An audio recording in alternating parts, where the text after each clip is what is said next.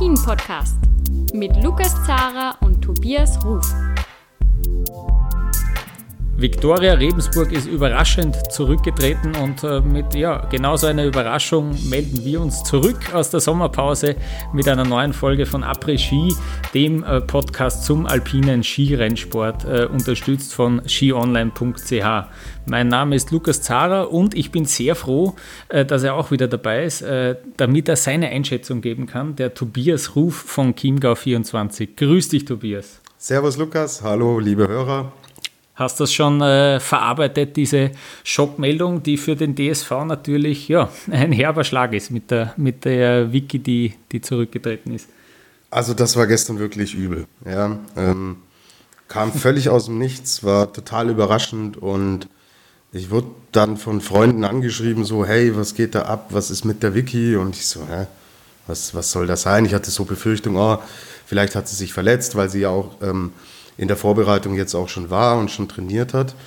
Ja, und dann habe ich schnell auch bei Social Media, hat sie sich ja auch zu Wort gemeldet, gesehen, dass sie wirklich ihre Karriere beendet hat. Und puh, das ist tief gegangen erstmal, weil du weißt es natürlich auch, Lukas, und die Hörer werden es auch mitbekommen haben, die Vicky war schon eine der Sportlerinnen, die ja mir sehr, sehr taugt und ähm, sie hat so eine unheimliche Bedeutung für den deutschen Skiverband, gerade bei den Damen, wo es tatsächlich dann inzwischen jetzt natürlich extrem dünn wird, aber selbst mit ihr war es ja wirklich so, dass alle Last auf ihren Schultern lag. Und mhm.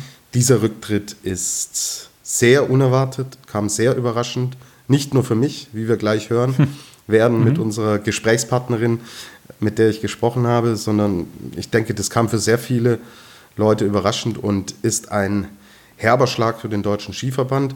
Aber es ist natürlich ihre Entscheidung. Sie ist 30 Jahre alt. Sie hat argumentiert und hat gesagt, ich bin gestürzt in Garmisch, habe jetzt versucht, in der Sommervorbereitung im Endeffekt dann wieder an mein Top-Level heranzukommen. Das ist ihr nicht gelungen und ihr Anspruch war es immer und ist es, wenn sie an den Start geht, dass sie wirklich ganz oben und ganz vorne mitfahren will.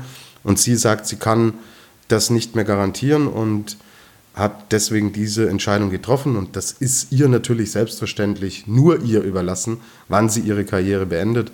Dass es jetzt passiert, Anfang September, wir stehen sechs, sieben Wochen vor dem Weltcup-Auftakt in Sölden, wo sie im Riesenslalom eigentlich hätte angreifen sollen, ist natürlich ein, ein, ein krasses Ding. Aber muss man akzeptieren, muss man respektieren und ja, ich möchte die Gelegenheit auch nicht verstreichen lassen, mich da wirklich zu verneigen vor einer ganz tollen Sportlerin, sowohl auf der Piste als auch abseits der Piste. Ich habe sie auch kennenlernen dürfen, mit ihr auch tatsächlich schon Interviews gemacht und es war immer wirklich sehr angenehm mit ihr zu sprechen und was sie auf der Strecke dann gezeigt hat, dieses kämpferische, dieses technisch saubere. Und wenn sie den Biss mal hatte, ja, dann war die Vicky eine echte Vollgranate. Und dann hat sie der internationalen Szene richtig das Fürchten gelehrt. Und zwar in mehreren Disziplinen. Wir haben ja jetzt noch gegen Ende ihrer Karriere dann auch gesehen, wie sie sich von der Riesenslalom-Spezialistin zu einer der besten Speed-Fahrerinnen im ganzen Feld äh, nach oben gearbeitet hat. Und das kannst du nur, wenn du brutal gut Skifahren kannst. Und das hat sie gemacht, das hat sie über zehn Jahre gemacht. Sie ist Olympiasiegerin geworden, ganz jung in, in Vancouver 2010. Toller Beginn der Karriere. Ja, das letzte Rennen ihrer Karriere ist dieser Sturz in Garmisch, aber für mich bleibt es dieses vorletzte Rennen, ist so gefühlt der krönende Abschluss, als sie dann in Garmisch die Abfahrt gewonnen hat. Und ich werde dich sehr vermissen, Vicky. Das, mhm. äh, ja, ist jetzt ein langer Monolog meinerseits gewesen, aber wenn so eine mhm. Sportlerin abtritt, dann wird es auch bei mir mal ein bisschen länger. Ja, Lukas. Mhm. Hat sich, hat sich wirklich nicht abgezeichnet, war für viele überraschend, ähm, vielleicht auch äh, überraschend für Maria Höfel-Riesch, denn du hast äh, sozusagen schnell reagiert, hast du dir auch überlegt, mit wem man da vielleicht sprechen könnte über diesen äh, Rücktritt von der Vicky Rebensburg? Und hast äh, mit der Maria äh, über diesen Rücktritt gesprochen und das auch ein bisschen eingeordnet, was das für den DSV heißt, auch ein bisschen darüber gesprochen, wie ja, das bei ihr mit dem Karriererücktritt, mit dem Karriereende abgelaufen ist. Ähm, und du hast da, ja, glaube ich, ein nettes Gespräch ähm, wirklich auf die Beine gestellt. Absolut. Ähm, wir haben, ja, an wen, an wen denkt man in solchen Momenten? Und bis zum Rücktritt von Maria Höfel-Riesch 2014 waren es eben die beiden. Damals ging noch die Maria vorne weg und als sie dann aufgehört hat, 2014 nach Olympia, ähm, war so ein Bruch im Endeffekt da und die Vicky war diejenige, die alles abgefangen hat. Und Maria Riesch kennt natürlich die Vicky noch aus der aktiven Zeit, hat sie danach dann in verschiedenster Funktion, ob als TV-Expertin oder auch Maria Höfel-Riesch ist ja immer noch sehr nah dran am Ski-Alpin-Zirkus, da wirklich eng begleitet und sie kennt sie wie, wie wenig andere Experten in der Szene. Und klar, die Parallelen liegen irgendwie auch auf dem Tisch. Ja, du bist die Nummer 1 Fahrerin, bist auf einem Level, wo du absolute Weltspitze bist. Ja, Maria Hövel-Riesch ist als frisch gebackene Olympiasiegerin abgetreten. Sie hätte 2014, wird sie uns auch gleich erzählen, um ein Haar sogar den Gesamtweltcup gewonnen, hat dann aber trotzdem Schluss gemacht. Und das in einem ähnlichen Alter. Sie war ein bisschen jünger als die Vicky jetzt und ja, ich hatte beruflich schon ein paar Mal mit, mit Maria zu tun und das ging dann wirklich fix und war, war super auch von ihr und ihrem Management, wie kooperativ sie, die sich da gezeigt haben und dann äh, ging das fix und es war ein wirklich sehr tolles, angenehmes Gespräch. Es ging einerseits um, um die Wiki, dann ging es um das Thema Rücktritt im Ski Alpin. Wir haben dann auch so ein bisschen auf das geblickt, was jetzt kommen wird. Wir sprechen sehr bald auch natürlich hier bei Après-Ski über den Weltcup, der jetzt ansteht, unter besonderen Vorzeichen, dass wir beim Auftakt in Sölden und in Zürs keine Zuschauer haben werden, dass die Nordamerika-Rennen abgesagt wurden. All das habe ich mit ihr besprochen und äh, sie hat es für uns eingeordnet. Sportlich haben wir auf das geblickt, was auf uns wartet.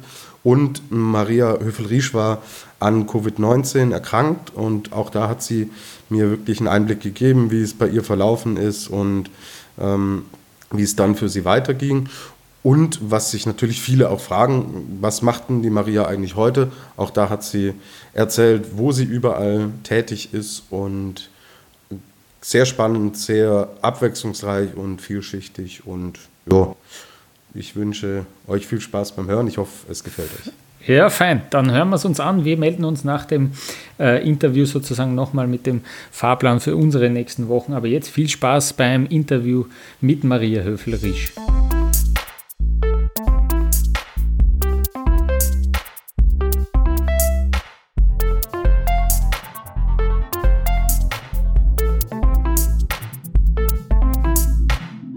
Sie ist dreifache Olympiasiegerin. Sie hat 2010, 2011 als letzte Deutsche den Gesamtweltcup gewonnen. Zweifache Weltmeisterin war sie. Sie war Sportlerin des Jahres.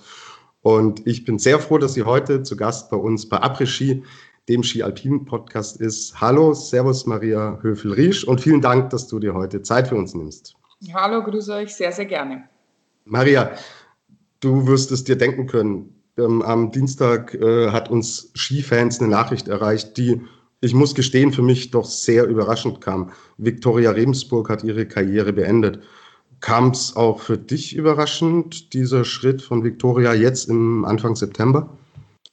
Äh, auf jeden Fall. Also ich denke, es kam für ziemlich jeden überraschend, der nicht in irgendeiner Form vielleicht involviert war im Vorfeld. Also wirklich wahrscheinlich nur engstes Umfeld. Ähm, ob, ob, oder wen sie schon äh, die letzten Wochen irgendwie informiert hat, dass sie sich mit den Gedanken befasst, das weiß ich nicht, aber ich denke, alle, die jetzt nicht so nah an ihr dran sind, hat das äh, sehr überrascht, somit auch mich. Mhm. Ähm, wie ist das? Du, du kennst es ja selber, Maria. Ein Rücktritt ist wahrscheinlich ein Prozess, der sich entwickelt? Oder wie, wie war es denn bei dir damals? Nimm, nimm uns da vielleicht mit. Kam das spontan oder war das ein Prozess, der sich über mehrere Wochen, vielleicht sogar Monate hin entwickelt hat? Ja, also ich hatte eigentlich nach äh, Vancouver 2010 schon so ein bisschen so eine Art Vierjahresplan, wie ich halt äh, die nächsten äh, vier Jahre bis zur Olympia noch abschneiden möchte, dass ich natürlich bei allen Großereignissen erfolgreich sein möchte, dass ich auf jeden Fall den Gesamtweltcup noch gewinnen möchte und dann, wenn möglich, halt den Erfolg von Vancouver in Sochi äh, nochmal wiederholen. Ganz ist mir das nicht gelungen. Ich habe keine zwei Goldmedaillen mehr geschafft, aber immerhin eine goldene, eine silberne. Und es war eigentlich schon ähm, ein bisschen, also nicht ganz klar, weil das wollte ich dann einfach durch das, dass ich auch in, dem, in dieser Saison um den Gesamtweltcup gefahren bin, wollte ich mich, wollte ich jetzt nicht schon die ganze Saison vom Karriereende reden und auch nach Olympia, da ging es noch um viel bei mir. Und ich wurde natürlich, weil ich es schon öfter mal angedeutet hatte, dann permanent von den Medien gefragt dazu und habe das aber immer so ein bisschen abgeblockt weil ich einfach die Saison erstmal äh, in Ruhe zu Ende bringen äh, wollte und mich dann mit dem Thema endgültig befassen wollte. Dazu kam es dann leider nicht mehr, weil ich äh, beim Weltcup-Finale gleich im ersten Rennen in der Abfahrt gestürzt bin und somit dann der Gesamtweltcup, der zweite, den ich hätte gewinnen können, leider Geschichte war. Ähm, da habe ich dann schon noch mal kurz drüber nachgedacht, weil ich das eigentlich schon unbedingt noch mal erreichen wollte. Ähm, aber äh, in der Woche, als ich dann quasi auf der Couch mir den Rest vom Weltcup-Finale angeschaut habe, ist es dann gereift in mir, dass ich das Ganze nicht mehr will, dass es jetzt der richtige Zeitpunkt ist, auch nach dem großen Erfolg bei Olympia einfach den Deckel drauf zu hauen. Genau, das heißt, du bist mit dem Hintergedanken ans Karriereende schon nach Lenzerheide gefahren, dann kam der Sturz und dann hast du die Entscheidung für dich auch final getroffen. Genau. Mhm. Ähm, Vicky hat jetzt auch erzählt, dass äh, sie ist ja in Garmisch gestürzt und hat daraufhin auch die Saison beenden müssen. Und sie hat ja auch gesagt, sie hat es dann jetzt versucht, auch im, im, im Trainingslager. Da, und sie hat gemerkt, dass sie einfach diese, diese Power und ähm, dieses Maximum, das sie auch von sich selbst erwartet, dass sie das wohl nicht mehr abrufen kann. Ähm, bei dir allerdings war es ja eine andere äh, Konstellation, weil du warst ja eigentlich voll im Saft. Oder war dieser Sturz in Lenz, Lenzerheide noch so dieses letzte Quäntchen vielleicht? Hm, hat vielleicht auch eine kleine Rolle gespielt bei mir damals, wobei ich mich da jetzt nicht so schlimm verletzt habe, dass das jetzt irgendwie eine Reha oder eine längere Pause zur Folge gehabt hätte. Ähm, aber ich war, ich war zwar noch nicht, ich war noch ein Jahr jünger als die Vicky, mhm. oder sogar zwei Jahre jünger, aber Trotzdem habe ich natürlich auch 14 äh, Jahre intensive Karriere in den Beinen gehabt, ähm, sogar mit vier Disziplinen. Die Wiki ist ja oftmals nur Riesenslalom, Super-G, ein bisschen Abfahrt dazu gefahren. Das ist auch ein anstrengendes Programm, das will ich jetzt gar nicht schmälern. Aber mit dem Slalom dann auch noch dazu. Ich meine, das sieht man ja, dass das heute eigentlich fast niemand mehr so macht, alle Disziplinen zu fahren. Das war halt in meiner Generation noch ein bisschen mehr üblich. Aber selbst als ich dann aufgehört habe, war eigentlich Tina Maase und ich, wir waren die Einzigen, die das noch so gemacht haben. Jetzt ähm, äh, ist Michaela Schiffrin so ein bisschen dazu aufgestiegen, das auch so zu machen. Aber selbst sie lässt die ein, das ein oder andere Rennen in der Abfahrt mal aus, um sich einfach zu schonen und Kräfte zu sammeln. Also das mit diesen vier Disziplinen ist eigentlich mittlerweile bei dem Programm, wie es die letzten Jahre stattgefunden hat, kaum mehr möglich und einfach sehr, sehr kräftezehrend äh, über diese vielen Jahre. Also das hat bei mir schon auch eine Rolle gespielt, dass wieder die ganze Vorbereitung, dieses intensive Vorbereiten in allen Disziplinen, wieder die Tüftelei am Material und dann nie mit der Gewissheit, dass, es, dass man wirklich noch in jeder Disziplin dann auch mit der Spitze mithalten kann. Also zumindest ganz vorne. Also ich wusste, ich kann auf jeden Fall noch auf Top-Niveau fahren, aber eben mit den vier Disziplinen gegen die ganzen Spezialistinnen, das ist schon zunehmend schwerer geworden für mich. Mhm. Und war es dann, höre ich das raus, dass es auch immer dein Anspruch war, zu sagen, wenn ich in diesem Weltcup an den Start gehe, will ich dann auch perspektivisch Richtung Gesamtweltcup und will da wirklich auch alles mitnehmen, weil du natürlich auch die Fähigkeiten hattest, in jeder Disziplin eben ganz vorne mitzufahren.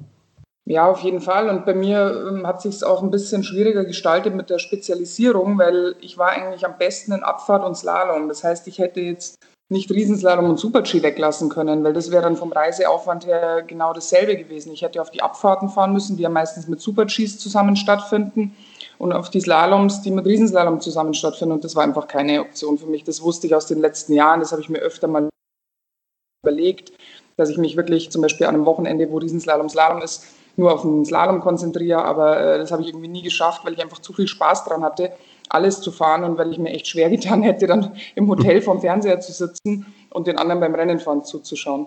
Mit dem Wissen, dass man da ganz oben mitfahren kann, kann ich mir vorstellen, dass das sehr schwierig gewesen wäre.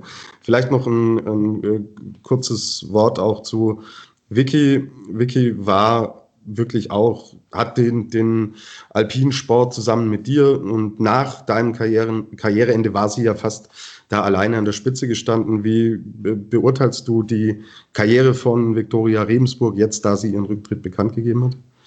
Ja, natürlich eine tolle Karriere, vor allem in diesem jungen Alter. Ich glaube, sie war damals gerade 19 oder 20, als sie schon Olympiasiegerin geworden ist. Ähm, und dann einfach über so viele Jahre äh, im Riesenslalom auf Top-Niveau, dann auch immer wieder in Abfahrt und Super-G vorne dabei und auch die Entwicklung, die sie dann doch noch ge gemacht hat die letzten Jahre in den Speed-Disziplinen, dass sie doch noch eine Abfahrt gewonnen hat, wo sie schon so oft knapp dran war.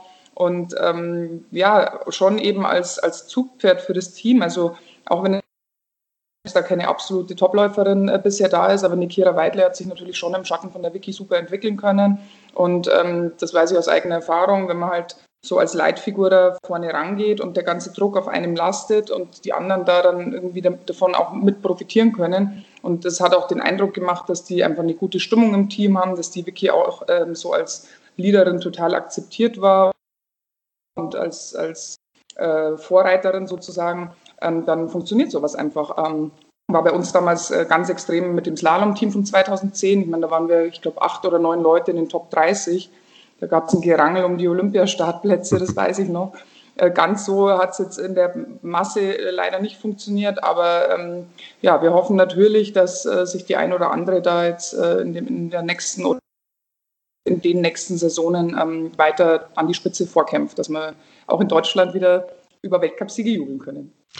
Ja, bis dahin ist aber der, der Weg natürlich weit, das weißt du auch selber. Jetzt äh, ist Christina Ackermann auch zurückgetreten, die ja wirklich im Slalom auch eine der wenigen war, die, die da auch konstant unter die besten 15 fahren konnte. Die Vicky ist zurückgetreten. Ähm, als du damals zurückgetreten bist, wie, wie wurde das im Team aufgenommen? Ich meine, da war die Vicky dann noch da, also wirklich eine Siegfahrerin ist übrig geblieben. Ähm, erhöht sowas, äh, so ein Rücktritt von wirklich einer, einer, äh, eines Aushängeschildes, erhöht es dann den Druck auf die, die sich eigentlich in dem Schatten des Aushängeschildes entwickeln sollten. Wie, wie wurde das im Team damals aufgenommen, als du zurückgetreten bist? Hm, Gott, das ist schon so lange her. ich kann mich gar nicht mehr so genau erinnern. Also, ähm, auf der, auf der, also das Wichtigste ist überhaupt mal, dass man sich halt nicht äh, davon beeinflussen lässt jetzt als Athlet. Wenn man einfach für sich den Entschluss gefasst hat, dann bringt es ja nichts, wenn jemand äh, einen noch überreden will. Ich meine, natürlich war das im DSV damals schon auch äh, speziell für Slalom-Team ein, ein, harter Schlag, dass ich da weggefallen bin. In den anderen Disziplinen war eben immerhin die, die Wiki noch da. Von dem her war das da nicht ganz so tragisch. Ähm, Trotzdem hat sich das Slalom-Team meiner Meinung nach seitdem nicht so besonders gut entwickelt. Also es sind natürlich mit Tina Ackermann und Lena Dürr immer mal wieder Leute so einigermaßen vorne dabei gewesen, aber so ein richtiges Team hat sich da leider nicht formiert und es liegt sicher ein bisschen daran, dass halt da ein bisschen die, die Leitfigur äh, fehlt. Und ähm, im Speed-Team hingegen hat man gesehen, dass eben zumindest eine Kira Weidle, auch mal äh, eine Michaela Wenig, die ja auch viele Jahre eher ziemlich hinterhergefahren ist, die hat jetzt auch das ein oder andere gute Resultat gehabt. Da sieht man schon, wie wichtig so eine, so eine Leitfigur ist. Ähm, aber ja, es ist, wie es ist und man muss da das Beste draus machen und ich drücke den Mädels die Daumen, dass sie das gut hinkriegen. Mhm. Ähm, wie, wie ist deine Perspektive? Das wird wahrscheinlich jetzt noch Zeit brauchen, bis wir dann wieder ähm, vielleicht tatsächlich über Weltcupsiege sprechen können. Oder traust du es zum Beispiel einer, einer Kira Weidle zu, dass sie sofort in diese Rolle, in diese Rolle jetzt schlüpft, die die Wiki im Endeffekt hinterlässt? Naja, also in die Rolle von der Wiki jetzt natürlich nicht gleich. Äh, die Wiki war einfach im Riesenslalom vor allem über, über zehn Jahre jetzt oder noch länger ähm, ein Gradmesser, also immer in den Besten der Welt dabei, bei den Besten der Welt dabei. Und die Kira hat sicher das Potenzial, das hat sie auch schon mehrfach bewiesen, um, um ein Podium mitzufahren und an einem Tag, wo alles passt, auch mal um einen Sieg mitzufahren. Das ist gar keine Frage. Ähm, aber ansonsten äh, sehe ich da im Moment eigentlich niemanden, aber man kann nie wissen, wer sich vielleicht über den Sommer mal gut entwickelt und einen Riesensprung macht und äh, dann auf einmal irgendwie auf der Bildfläche auftaucht. Das ist ja immer mal möglich. Da hoffen wir einfach drauf. Da hoffen wir in der Tat und sind gespannt, was sich da in den kommenden Wochen und Monaten entwickeln wird. Jetzt, Maria, sind es tatsächlich nur noch wenige Wochen. Bis vor, vor kurzem hatten wir hier noch 35 Grad, aber wir blicken schon in Richtung Sölden. Und der Weltcup steht ja dieses Jahr unter ganz besonderen Vorzeichen. Ähm, bevor wir darauf schauen, kurz, Maria, du äh, warst an äh, Covid-19 erkrankt, wenn ich das richtig weiß. Genau, gleich zu Beginn.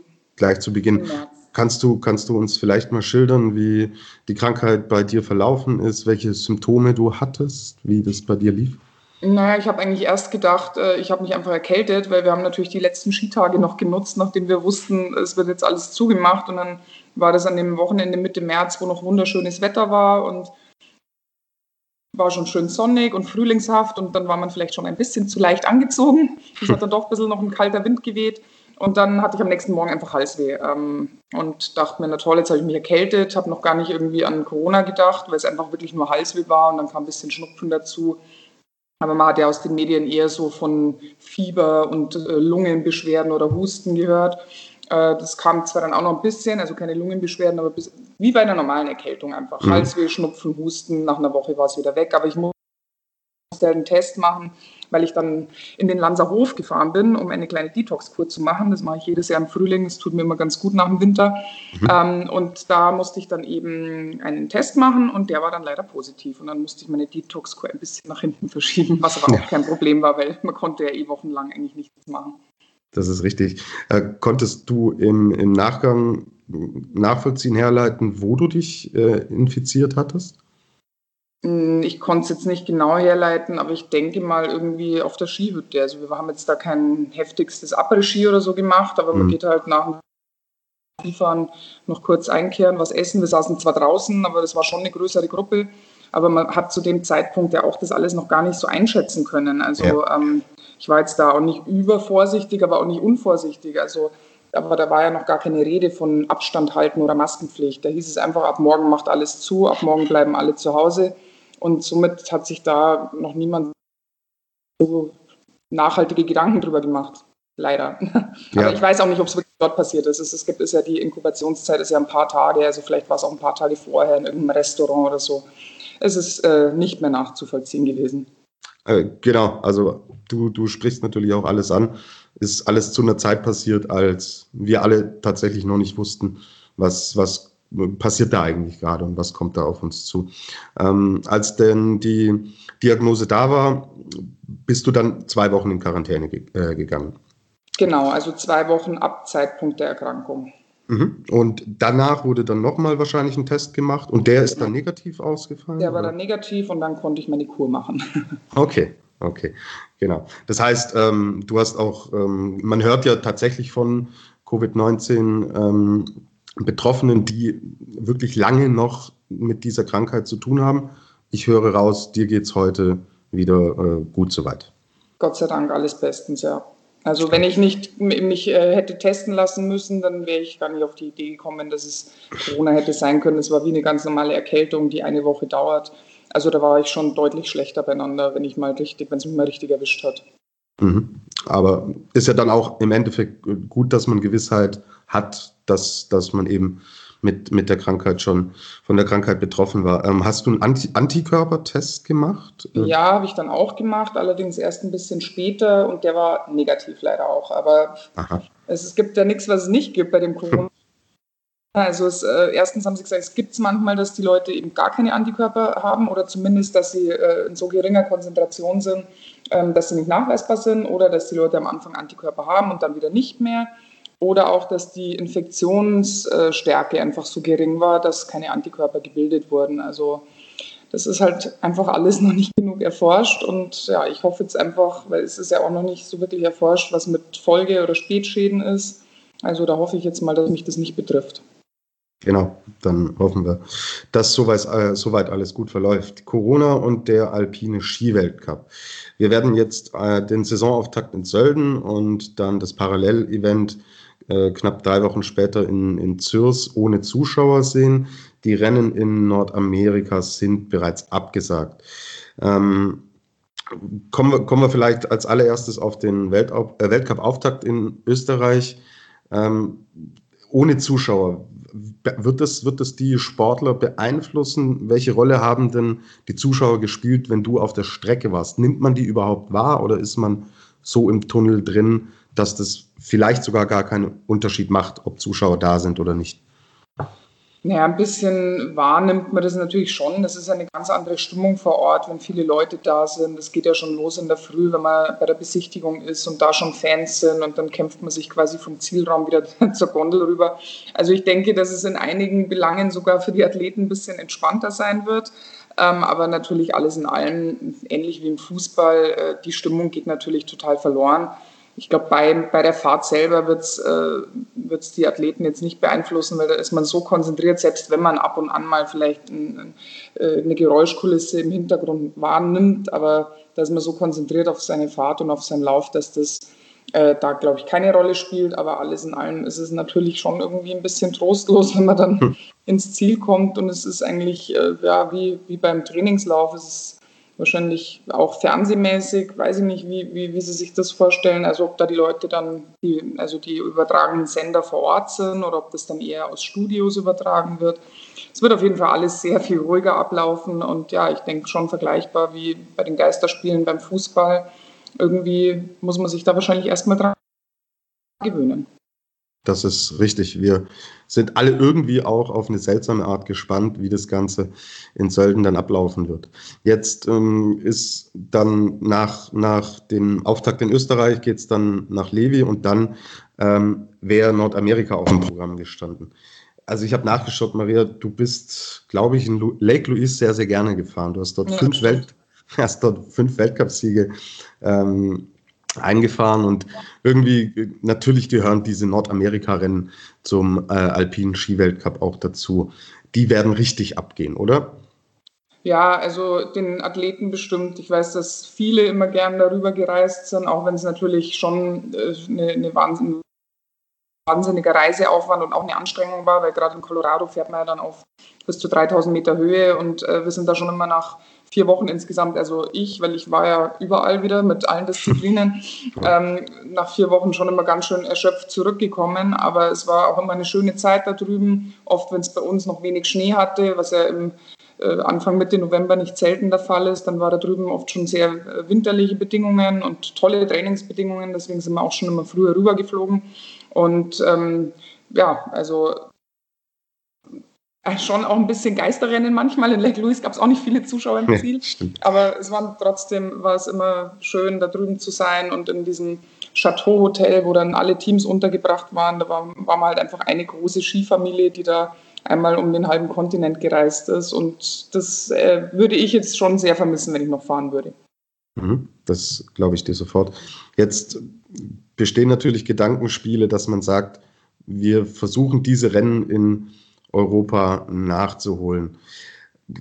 Wie ist das denn mit, mit der Umsetzung? Ähm, ich weiß, du warst jetzt nie Veranstalterin äh, von dem Weltcup, aber man bekommt natürlich als Aktiver da auch einen ganz guten Einblick. Glaubst du, es ist wirklich ähm, so kurzfristig möglich, die Rennen wirklich eins zu eins an einem anderen Ort dann irgendwo in Europa auszutragen? Oder werden wir uns wahrscheinlich an den Gedanken gewöhnen müssen, dass der Weltcup-Kalender heuer etwas dünner ausfallen wird. Was glaubst du? Ja, also ich glaube, er wird ein bisschen dünner ausfallen. Ähm, ich glaube auch, dass sie vielleicht versuchen werden, ähm, Damen- und Herrenrennen ein bisschen zusammenzulegen, um einfach den Gesamtaufwand ein bisschen geringer zu halten. Und das wiederum finde ich eigentlich keine schlechte Idee. Also das äh, hätte ich eigentlich vor Jahren auch schon gut gefunden, dass man wie so Top-Events macht, wo dann die Damen und die Herren zusammen sind. Das sieht man ja bei äh, Weltmeisterschaften oder auch beim Weltcup-Finale, dass das eigentlich immer sehr gut ankommt. Und das finde ich jetzt äh, natürlich im, im, Rahmen der insgesamt sehr äh, unschönen ähm, äh, Situation, finde ich das eigentlich ähm, eine ganz gute Entwicklung, wenn sich das auch so ein bisschen etablieren würde, dass man so, so gemeinsame Events für Damen und Herren veranstaltet. Um das Ganze auch tatsächlich wieder ein bisschen schlanker zu machen und es wurde ja mehr und mehr aufgebläht. Und wir, wir sprechen über Dinge wie Klimawandel, über viele Reisen und so ganz zeitgemäß wirkt es irgendwie nicht mehr. Also siehst du darin wirklich auch eine Chance, dass man durch diese außergewöhnliche Situation, die wir jetzt haben, vielleicht auch perspektivisch am Weltcup-Kalender ein bisschen was verändern kann zum Guten? Ja, das sehe ich auf jeden Fall so. Ähm, trotzdem hoffen wir natürlich, dass alles möglichst bald wieder normal wird, aber es wird man ja dann quasi aus dieser Phase, wird man ja seine Erkenntnisse äh, herausziehen können und dann vielleicht das ein oder andere auch äh, danach, wenn Corona irgendwann mal besiegt ist, äh, weiterhin so umsetzen. Ich denke, das ist ähnlich wie im normalen Berufsleben auch. Es wird, denke ich, im, im, in den ganzen Businessbranchen auch äh, nicht mehr so viel Reiserei geben, wie, wie es früher noch war, dass man für ein Meeting mal schnell von München nach Frankfurt fliegt und, und am selben Tag wieder zurück. Das kann man genauso gut über, über Zoom oder Skype machen. Das wird sich sicher ein bisschen durchsetzen und ähm, so wird es, denke ich, auch im, im Sport sein. Mhm. Ähm, Gehe ich auch von aus. Wir sehen es ja zum Beispiel jetzt, gibt es bei der UEFA, nachdem das äh, Champions League in diesem finalen Modus gespielt wurde, kamen Leute auf die Idee, haben gesagt, hey, das war eigentlich richtig cool und man überlegt, ob man sowas etabliert. Wir werden sehen, wohin im Ski-Weltcup die Entwicklung dann in Zukunft gehen wird. Ähm, vielleicht gehen wir mal äh, sportlich noch äh, ein bisschen auf die Saison ein, die uns jetzt bevorstehen würde. Es war phasenweise so, dass zum Beispiel die deutschen Athletinnen und Athleten nicht ausreisen konnten. Es sind dadurch Trainingskilometer abgegangen. Und da waren die Deutschen ja auch nicht die einzigen, ja, weil Gletscher, gerade in Europa, gibt es nun mal nicht mehr viele. Entsprechend gering waren teilweise auch Trainingsmöglichkeiten. Glaubst du, dass die Lockdown-Situation bedingt durch Corona sportliche Auswirkungen haben wird für die neue Saison? Mm, also was ich mitbekommen habe, haben sich dann schon ähm, im Laufe des Frühlings alle so weit organisiert, dass sie äh, ihr Training entweder verspätet oder in irgendeiner anderen Form äh, machen konnten. Äh, was natürlich ein Chaos war, war das Ende der letzten Saison, wo dann die, die Rennen ausgefallen sind und teilweise so kurzfristig. Da waren die Mädels ja schon in Schweden vor Ort. Und irgendwie am Abend vorher wurde es dann abgesagt. Kranzkagora bei den Herren hieß es erst, das machen wir, aber die Italiener können nicht mitmachen, weil die dürfen nicht her. Und dann wurde das doch auch abgesagt. Also das war schon sehr, sehr chaotisch. Und da hoffen wir halt mal, dass die, die Reisebestimmungen, weil das ist ja im Moment auch noch ein Durcheinander, dass das halt irgendwie einigermaßen einheitlich sich gestaltet, weil aktuell ist es ja, was weiß ich, Südfrankreich ist Risikogebiet, aber wenn man nach Italien einreist, nicht, wenn man nach Deutschland einreist, schon. Äh, wenn man aus Ibiza kommt, ist, äh, ist sowieso Risikogebiet. Kroatien sind nur gewisse Gebiete Risikogebiet. Also es ist irgendwie, äh, glaube ich, im Moment ein bisschen schwierig und deswegen hoffen wir halt, dass sich die ganzen Infektionsherde äh, nicht auf, auf verschiedenste Gebiete so stark verteilen, dass es da Aus- und Einreisesperren für verschiedene Länder gibt, weil sonst weiß ich nicht, wie man das machen soll. Da müssten wahrscheinlich ja, müsste man irgendwie ein Basislager irgendwo bauen, wo sich dann alle immer aufhalten und von dort aus dann zu den Rennen oder ich weiß nicht, wie da die Ideen sind. Äh, ist ja noch ein bisschen hin jetzt, wobei so lange auch nicht mehr. Ja. Äh, ich bin gespannt. Also es ist eine riesen, riesen Herausforderung und ich bin wirklich gespannt, wie sich das alles gestalten wird, ohne dass auch äh, irgendwelche Nationen da benachteiligt sind. Ganz genau. Wir werden sehen, was auf uns zukommt. Ähm, Im letzten Jahr hat dann Federica Brignone den Gesamtweltcup gewonnen damit war natürlich vor der Saison nicht zu rechnen. Und wenn es den, den tragischen Zwischenfall in der Familie von Michaela Schifrin nicht gegeben hätte, wäre wahrscheinlich das Ganze auch in Richtung Schifrin gegangen. Dennoch äh, hatte ich so den Eindruck, dass die Konkurrenz hinter Schifrin da schon wirklich äh, ihre Hausaufgaben gemacht hat. Wenn ich an Petra Vlhova denke, die dann zum Jahreswechsel auch angefangen hat, ganz erfolgreich sogar in den Speed-Disziplinen mitzufahren. Eine Federica Brignone, die unglaublich vielseitig war. Eine Marta Bassino, die noch sehr jung ist und da so ein bisschen im Schatten äh, auch äh, sich weiterentwickelt. Ähm, teilst du den Eindruck, dass wir jetzt, ob es schon diese Saison oder die kommenden Jahre angeht, dass wir da eine sehr, sehr spannende Entwicklung an der Spitze sehen werden? Ja, also das hat sich wirklich teilweise angedeutet. Ich meine, in der Summe war natürlich schon Michaela Schifrin bis äh, zu dem äh, tragischen Unfall von ihrem Vater äh, schon ziemlich dominant, bis auf wenige Ausnahmen. Ich meine, jeder hat mal einen schlechten Tag, aber äh, ansonsten ist sie für mich schon mit Abstand die, die kompletteste und die konstanteste Skifahrerin. Aber ähm, also ich fand zum Beispiel auch die italienische Speedmannschaft, also gerade so eine Marta Bassino, die ja wirklich ein Leichtgewicht ist, wie die teilweise in Super-G und Abfahrt aufgetreten ist, das war schon wirklich beeindruckend. Und Brignone ist ja auch nicht gerade äh, ein Schwergewicht. Also die Italienerinnen haben echt ein tolles Team und ähm, ja, auch im Slalom, äh, Petra Flora, äh, wenn die Holden auch ab und zu vielleicht ein bisschen zu wenig konstant, aber auch sie hat ähm, hin und wieder der Michaela Paroli geboten und ja, ich hoffe natürlich auf spannende Duelle, weil wenn immer nur dieselbe gewinnt, dann verliert das Ganze ja so ein bisschen an Charme beim Zuschauen, wenn man eh schon von vornherein weiß, also dass es nur noch um die zweiten und dritten Plätze geht, war ja bei Marcel Hirscher äh, einige Jahre ähnlich. Ähm, aber ja, lassen wir uns überraschen. Ich äh, denke, es könnte spannend werden. Das denke ich doch auch. Dann äh, wollen wir kurz vielleicht auch auf die Herren schauen. Auch da haben wir einen ganz spannenden Dreikampf erlebt um den Gesamtweltcup. Auch hier gab es mit Alexander Aumut-Kilde einen überraschenden Gesamtweltcup-Sieger. Wie beurteilst du dort die Entwicklung in der Saison 1 nach Marcel Hirscher? Ja, also bei denen war es wirklich spannend, muss man wirklich sagen. Äh, ich meine, bei den Herren ist ja sowieso so eine Dichte und so ein hohes Niveau, das ist ja unglaublich. Ähm, und ich glaube, also da kommen auch viele Junge nach, die es wieder spannend machen können. Und ähm, ja, also ich glaube, es ist vielleicht nicht ganz äh, das Niveau, was Marcel Hirscher teilweise gefahren hat, mit wirklich ja, sekundenweise Vorsprung, aber trotzdem ähm, ist es toll anzuschauen, was die Jungs da machen und natürlich immer super, wenn so eine Spannung drin ist. Absolut.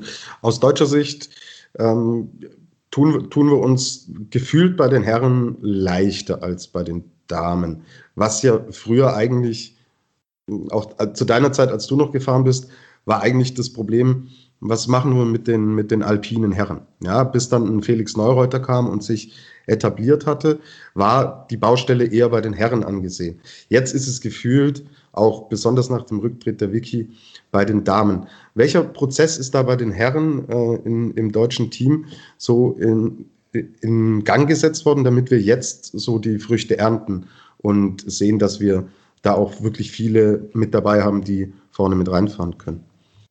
Ja, da hat sich halt jetzt zu Felix Zeiten schon äh, das Technikteam, ähnlich wie äh, bei, der, bei der Wiki jetzt mit der Kira Weidle oder damals bei uns das Slalom-Team, hat sich halt hinterm Felix das Technikteam super entwickeln können mit äh, Fritz Dopfer, äh, Stefan Luiz, Lino Strasser. Aber da hat natürlich der Felix jetzt schon auch ein bisschen gefehlt, finde ich, haben wir letzte Saison mhm. gesehen. Da kommen dann auch noch ein bisschen Verletzungen und, und Pech dazu. Ähm, aber ganz toll entwickelt hat sich natürlich das Speed-Team und dass der Thomas Dresen nach seiner schlimmen Verletzung da sofort wieder so ganz vorne mitmischt, das war schon erstaunlich, muss ich sagen. Und ähm, das Speed-Team hat sich äh, meiner Meinung nach vor allem halt durch den Trainer, durch den Christian Schweiger, der nach meinem Rücktritt weg ist von den Damen und eben dieses Herrenabfahrtsteam äh, übernommen hat, äh, hat sich eben dieses Team in den vier Jahren von 2014 bis 2018 oder eigentlich bis jetzt äh, einfach wahnsinnig entwickelt und ist von der mehr oder, wenigen, mehr oder weniger sportlichen Bedeutungslosigkeit, wo vielleicht mal einer zwischen 20 und 30 äh, sich irgendwo platziert hat, wenn es gut lief, schon äh, zum Team gewandelt, was äh, konstant vorne dabei ist. Und mit dem Thomas Dresen als Leader äh, da wirklich äh, stellen die eine tolle Mannschaft und ja, es macht Spaß zuzuschauen. Mhm, absolut. Haben die Trainer tatsächlich so einen großen Einfluss? In, in welchen Punkten macht sich das denn bemerkbar, wenn man jetzt einen neuen Trainer hat? Ja, da geht es halt schon los bei der ganzen Trainingsgestaltung, sowohl Konditionstraining im Sommer als dann auch im Winter. Wie, wo trainiere ich, wie viele Skitage mache ich, wann mache ich wieder Pause? Äh, dass wirklich die, der Trainer auch auf den Athleten eingeht, den Athleten lernt zu lesen, sage ich mal. Also, weil viele Athleten sind ja wirklich wahnsinnig ehrgeizig und würden dann vielleicht eher äh, ein bisschen overpacen, was das Training betrifft. Und ein guter Trainer sieht halt, hoppla, jetzt wird es im Training von Fahrt zu Fahrt ein bisschen schwächer und die Piste wird schlechter, jetzt lassen wir es lieber, bevor sich noch einer verletzt. Das macht auf jeden Fall einen guten Trainer aus und dann einfach, dass er halt das vermitteln kann, was er sieht, was die Fehler sind, was die Probleme sind, dass man das dem Athleten nicht einfach so hinknallt, sondern das wirklich bildhaft äh, dem erklärt und ähm, dem das so nahe bringt, dass es auch gut umsetzen kann. Mhm. Was traust du Thomas Dresen in seiner Karriere noch zu? Er ist ja für einen Abfahrer ähm, oder für einen Speed-Spezialisten noch relativ jung.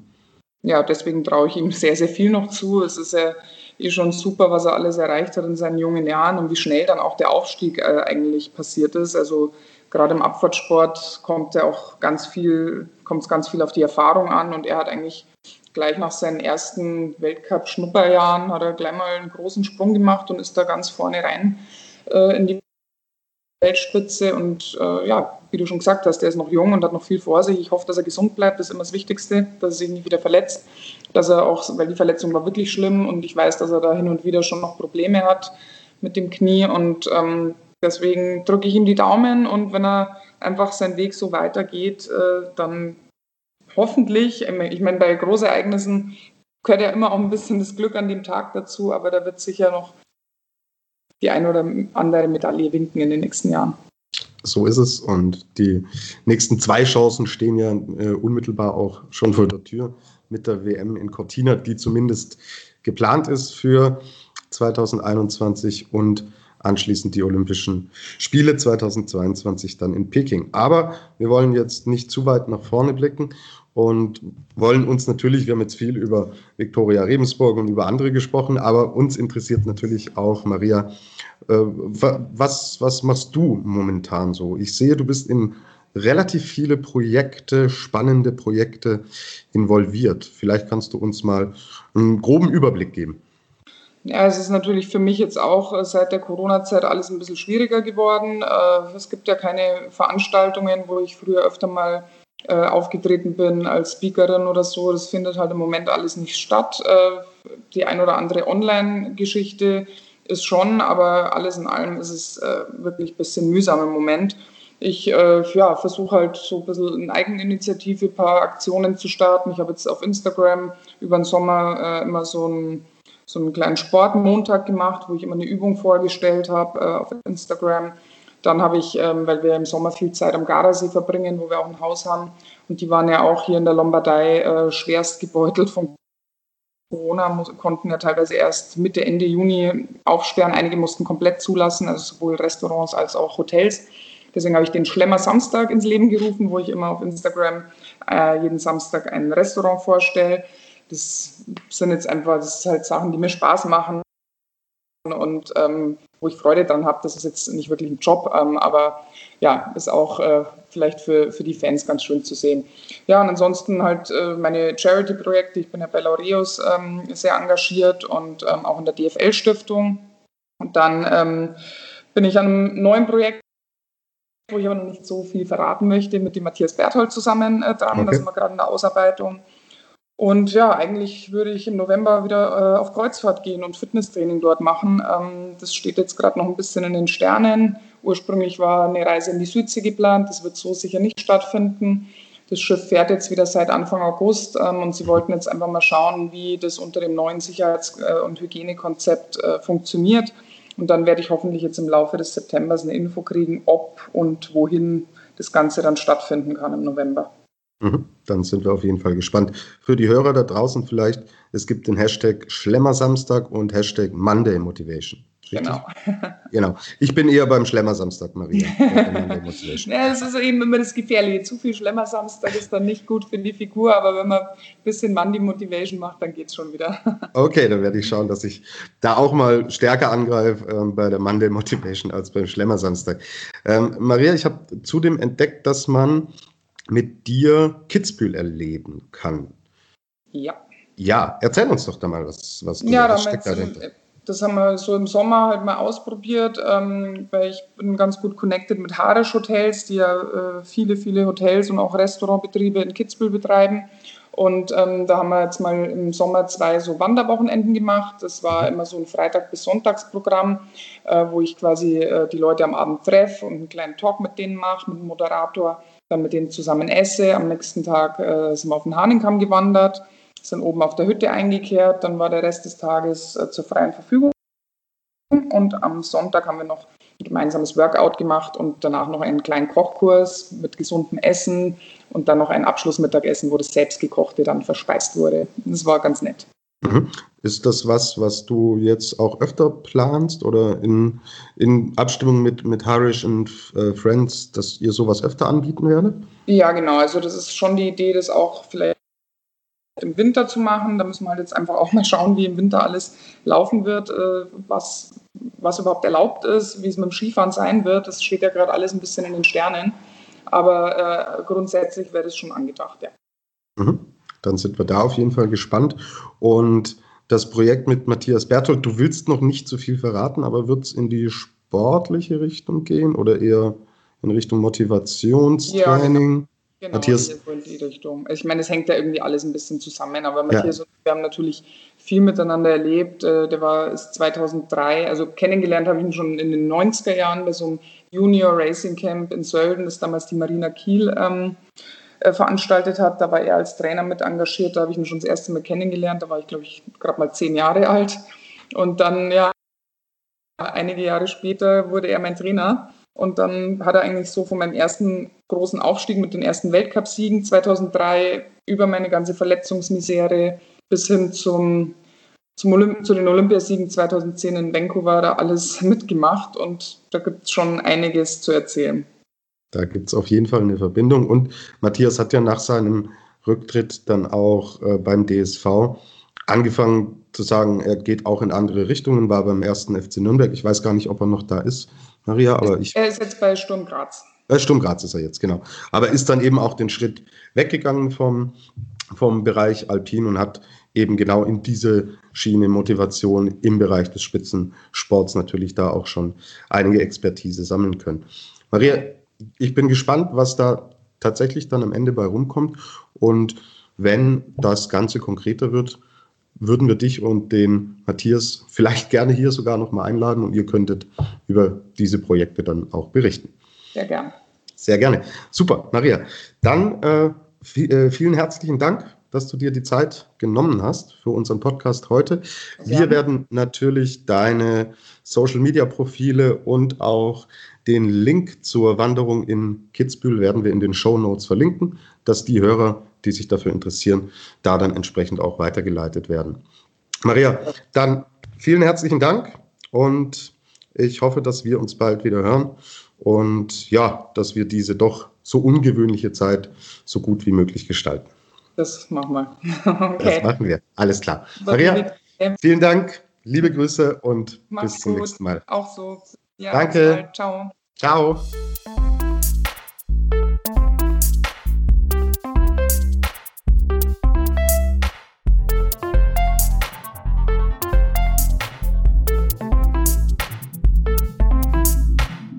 Das war also das Interview mit Maria Höfler-Riesch. Wir sind äh, ihr sehr dankbar, wirklich, dass sie sich da die Zeit genommen hat für dieses Gespräch.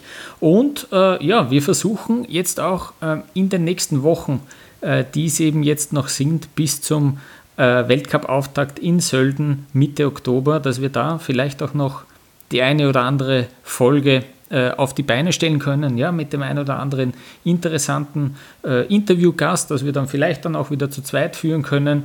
Auf jeden Fall werden wir uns melden äh, mit einer Vorschau, äh, ja, bevor, bevor es in Sölden wirklich zur Sache geht, mit einer Vorschau auf die Weltcup-Saison, werden uns da auch überlegen, ob wir nicht den einen oder anderen äh, Gesprächspartner, Gesprächspartnerin von außen dazu holen können. Und äh, dann werden wir uns da mal anschauen, was so auf uns äh, wartet in dem nächsten Winter, ähm, wie der Weltcup aussehen wird, was ich jetzt schon mitbekommen habe äh, für die Rennen in Sölden und in Lech. Ähm, da muss man, wenn man als Journalist dort vor Ort sein muss, äh, auch einen negativen Corona-Test äh, dabei haben. Ja, der darf nicht älter als drei Tage sein.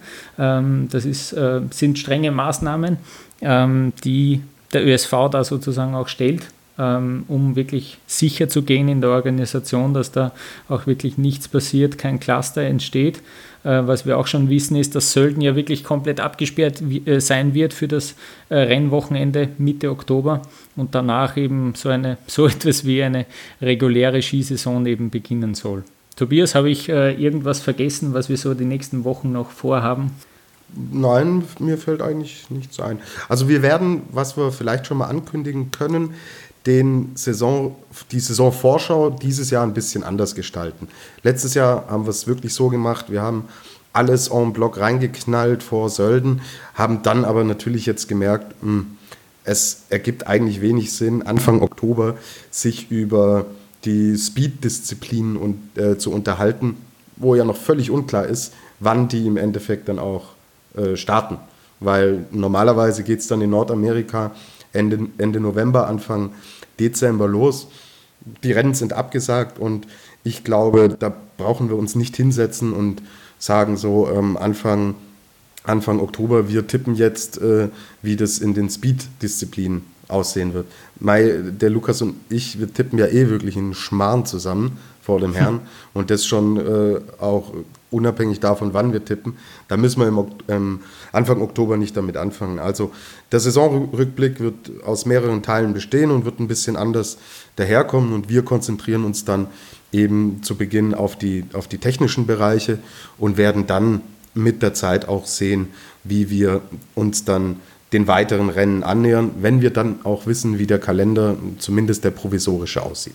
Genau, das ist der eine Punkt. Dann ist es, ich war ja jedes Jahr eigentlich auf dem, auf dem Tag der, die Einkleidung, wie sie immer heißt, des Deutschen Skiverbandes, habe da mit vielen Alpinen sprechen können und mir da mehr oder weniger auch aussuchen können, mit wem ich da rede. Das wird Und in diesem, diesem Jahr, Jahr, in diesem Jahr wird Nein. digital eingekleidet. Ja? Genau, in diesem Jahr wird digital eingekleidet, hast du schön formuliert, Lukas. Und auch das wird natürlich ein bisschen anders sein, aber wir klemmen uns da dahinter, dass wir so viele Stimmen wie möglich sammeln und da einfach auch sehen, dass wir euch ein qualitativ hochwertiges Programm liefern und servieren werden. Und ja, wie es dann ausschaut, lasst euch überraschen.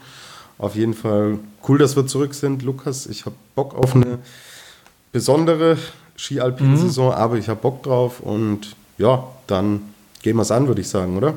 Ja, auf jeden Fall. Äh, hoffentlich wird es für Österreich ein erfolgreiches Jahr, sage ich jetzt schon einmal. ja, schauen ja. wir mal. Äh, hoffentlich sehen wir dann auch äh, eine Ski-WM. Sie steht ja eigentlich auf dem Programm. Ne? Genau. Für dich natürlich jetzt eine ganz bittere Nachricht, Lukas einhergehend mit dem Rücktritt von Vicky Rebensburg, du wirst mich weniger singen hören in der nächsten Saison. Ja, das ist wirklich ich schade. Vielleicht, vielleicht gibt es den einen oder anderen, die eine oder andere, die nachkommt. Äh, vielleicht hast du dann doch wieder. Ich hatte ein äh, Lied weiß. vorbereitet, extra auf Vicky Rebensburg umgedichtet. Ich heb's mir auf, irgendwann im Laufe der Saison, wenn uns ganz fad wird, ja. dann, dann hau ich hau ich's raus. Es wird dir taugen, Lukas. Dich wird's vom Stuhl hauen, ja. ich verspreche mhm. Ja, auf Instagram sieht man schon, dass doch ähm, einige Athleten, einige Nationalmannschaften wirklich trainieren, auch auf Schnee. Was, wir sehen das natürlich bei den Schweizern, aber auch die, die Deutschen haben schon trainiert, die Österreicher sowieso, die Italiener. Ähm, auch eine Ilka Stuhetz äh, trainiert immer wieder mal schon. Ähm, ich habe gesehen, dass Marie-Michel Gagnon und Travis Genon bei der Bernadette Wild daheim sind äh, und dort äh, gemeinsam ein Trainingslager aufgeschlagen haben. Ja. Also cool. es tut sich was, sie bereiten sich alle vor auf die neue Saison und das äh, tun wir auch. Ja. Und das ist jetzt einmal die erste Folge, die wir sozusagen zu dieser neuen Saison zählen wollen. Wir hoffen, es hat euch äh, Spaß gemacht. Wenn dem so ist, würden wir uns natürlich freuen, wenn ihr weiter sagt, dass es da einen Podcast gibt zum äh, alpinen Skirennsport. Ihr findet uns auf Facebook, auf Twitter, auf Instagram unter Après Ski Podcast.